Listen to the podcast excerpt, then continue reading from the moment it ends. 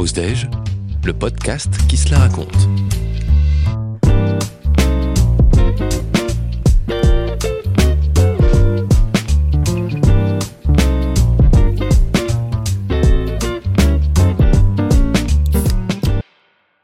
Épisode 2 Quand tout tourne au vinaigre.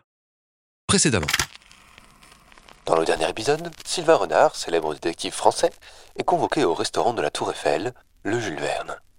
L'invitation est mystérieuse, l'expéditeur aussi. Une fois sur place, il en profite pour détailler les lieux et l'ambiance du restaurant de luxe. Seule une table est déjà installée, composée de trois collègues de travail, des employés d'une chaîne télévisée, à en croire leurs accessoires.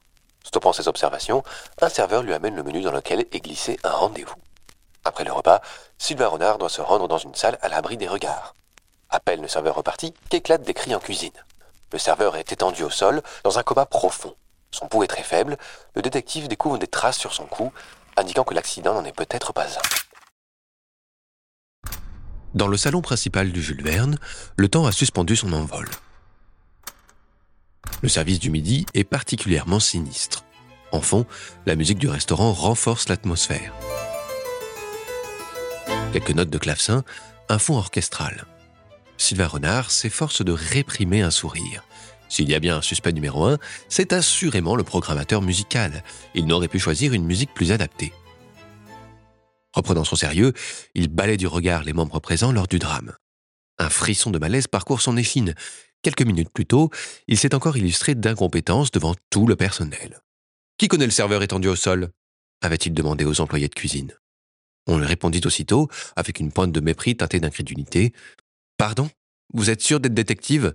N'importe qui ne vivant pas dans une grotte aurait reconnu Rachid Zawi, notre sous-chef. Discrètement, Sylvain Renard avait jeté un coup d'œil au corps étendu. Incroyable qu'il ne l'ait pas reconnu plus tôt. Pas plus tard que la semaine dernière, alors qu'il scrollait l'application de sa carte Passe Restaurant, poussé par la gourmandise, il était tombé sur un portrait mettant à la une le sous-chef le plus en vogue de la capitale. Sa carte des desserts faisait partie des mieux notées de l'application, devançant même ceux de Friedrich Kroller. Parti de rien, il avait vite gravi les échelons de la scène culinaire française pour rejoindre récemment les équipes du Jules Verne. assurément, assurément, avait-il prononcé haut et fort sans aucune assurance. Il faut vraiment qu'il se concentre. L'affaire est sérieuse, trop pour qu'il se permette des erreurs de débutant. C'est le moment ou jamais de commencer à faire ses preuves. Tous les convives du restaurant sont réunis autour des trois tables, regroupés dans le salon central pour l'occasion. Devant lui, des hommes et des femmes à la mine sombre, attristés d'être sur le point de perdre un collègue, un mentor, un ami. D'autres, en revanche, paraissent nerveux, pas à leur place. C'est le cas des trois collègues de la chaîne de télé, rongés par l'inquiétude. L'une d'elles se balance d'avant en arrière, ses lèvres remuant en silence. Ses yeux parlent pour elle, déversant des larmes continues.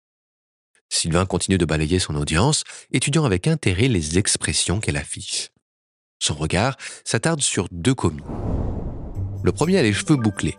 Bien que ses cheveux grisonnants accusent la quarantaine, son visage faussement juvénile et ses longs cils lui adoucissent les traits. Seul héritage d'une vie probablement rude, une balafre se balade sous son œil gauche, maladroitement estompé par des coups sporadiques d'éponge à fond de teint. Son doux visage contraste avec son attitude. Il danse d'un pied sur l'autre au bord de l'explosion. L'autre, juste à côté, a le regard sombre. Sous son léger rouge à lèvres, un rictus se dessine. Pas de la joie, non. Peut-être de la culpabilité Ou des remords? Ses yeux d'un bleu glacial torpillent la pièce. L'orage couvre sous sa chevelure noire de jet. À peine la vingtaine qu'elle semble déjà porter sur ses épaules le poids d'une bombe de haine à retardement. Sylvain a envie d'allumer la mèche. Il sort un bloc-notes de sa poche et s'approche de la jeune fille. Quelque chose ne va pas? Instantanément, il se mord la lèvre. Évidemment que quelque chose ne va pas. Son supérieur vient de tomber raide dans la cuisine. Elle le foudroie du regard sans répondre. Madame, je, comprends que la situation soit euh, préoccupante. Si vous pouviez m'aider d'une quelconque façon, je vous en serais éperdument reconnaissant. Son voisin prend la parole avant elle. Vous faites bien de l'interroger en premier, mais pas sûr qu'elle vous réponde. Je l'ai surprise en arrivant au bureau, en train de se prendre la tête avec Rachid. Habituellement, il est réservé, mais là, j'aurais presque peur qu'ils en viennent aux mains. Tiens, l'enquête serait-elle aussi facile à résoudre? Premier suspect interrogé et le coupable déjà révélé? Il en faudrait tous les jours, des investigations comme celle-ci. Tu sais très bien pourquoi on s'est embrouillé. C'était tous les jours pareil avec lui. Des desserts millimétrés, la perfection à chaque instant. Il ne supportait plus mes imprécisions.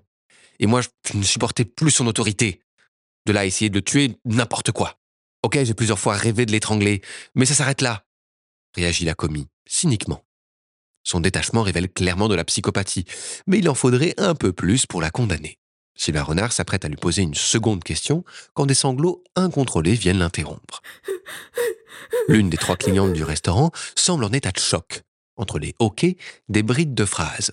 Lui avait dit quarante fois Fais attention, mal finir, t'en veux.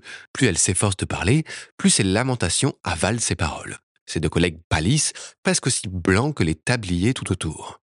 L'un d'entre eux lui presse le bras, un peu trop fort pour qu'il ne s'agisse là que d'une tentative de la rassurer. Elle sursaute sous l'effet de surprise, elle paraît complètement perdue dans ses délires. Toi aussi tu le savais, arrête hurle-t-elle avant de s'évanouir. Étrange, pour de simples convives de restaurant. L'enquête prend un tournant inattendu. Les trois clients paraissent être mêlés à l'affaire, et pas qu'un peu. Ce contenu vous est proposé par votre carte Passe Restaurant pour accompagner votre pause déjeuner.